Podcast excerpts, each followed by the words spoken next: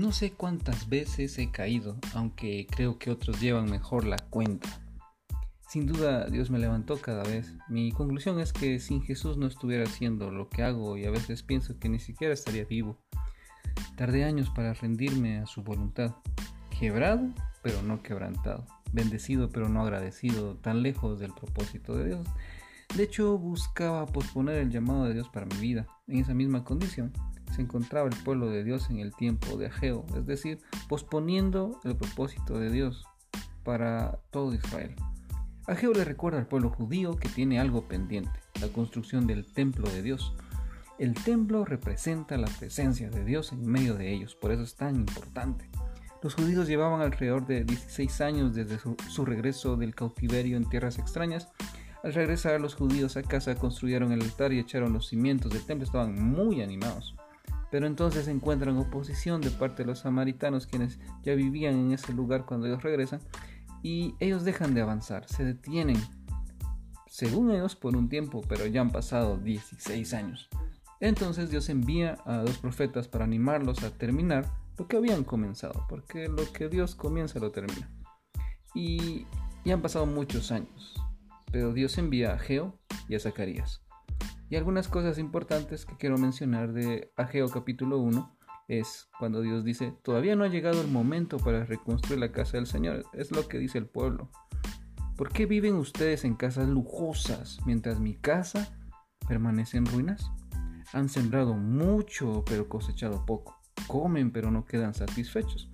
Beben pero aún tienen sed. Se abrigan pero todavía tienen frío. Sus salarios desaparecen como si los echaran en bolsillos llenos de agujeros. No sé si te sentís identificado, pero lo que está diciendo en Ageo es cuando todas las cosas van mal, pero es porque Dios está permitiendo que todo vaya mal. ¿Por qué? Porque a veces estamos tan ocupados en nuestros asuntos y en nuestros planes que se nos olvida los asuntos y los planes de Dios. De hecho, se nos olvida Dios mismo y es fácil decir que Dios está en primer lugar cuando en realidad lo hemos dejado a un lado. Y podríamos hablar incluso hasta de idolatría, porque un ídolo es aquel que absorbe toda nuestra imaginación, todo nuestro pensamiento, todo nuestro tiempo y todos nuestros recursos y nos satisface más que Dios mismo. Y como alguien dijo, el peor ídolo es uno mismo, es el yo.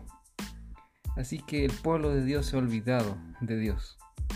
Recordemos que este pueblo empezó con mucho ánimo, incluso puso el altar y puso los cimientos del templo. El altar simboliza la comunión con Dios, es decir, ya comenzaste la relación con Él, pero te quedaste a medias. Ya no seguiste construyendo un carácter semejante al de Cristo, un templo que refleje su presencia, alguien que piense y vive como Jesús, un templo donde habite Dios en todo su esplendor, es decir, lleno del Espíritu Santo, sea una vida entregada a Dios y su plan. Y cuando digo Dios en todo su esplendor, es un ser humano rendido a Él. Y tenés que preguntarte, ¿tu oposición es interna o externa? ¿Cuál es el obstáculo que no nos deja acoplarnos o adaptarnos al plan de Dios? ¿Es miedo? ¿Es pecado? ¿Es falta de amor?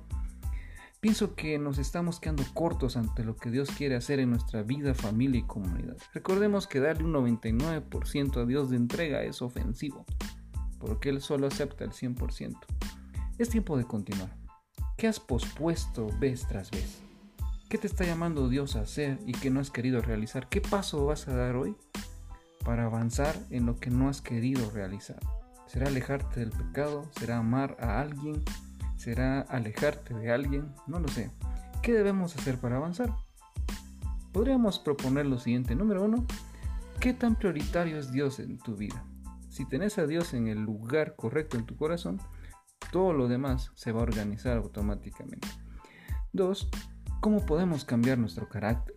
Necesitamos esa entrega total a Dios. Necesitamos avanzar en el conocimiento acerca de quién es Él en las escrituras. Y tres, ¿qué áreas necesitamos rendir a Dios? Posiblemente hay un área que has escondido, no has querido rendir, como, como yo lo hice por muchos años y como a veces también todavía hago. Porque hay algo que no queremos entregar. Solo te quiero recordar es que es tiempo de avanzar, de quitarse la piedra del zapato y correr en su voluntad.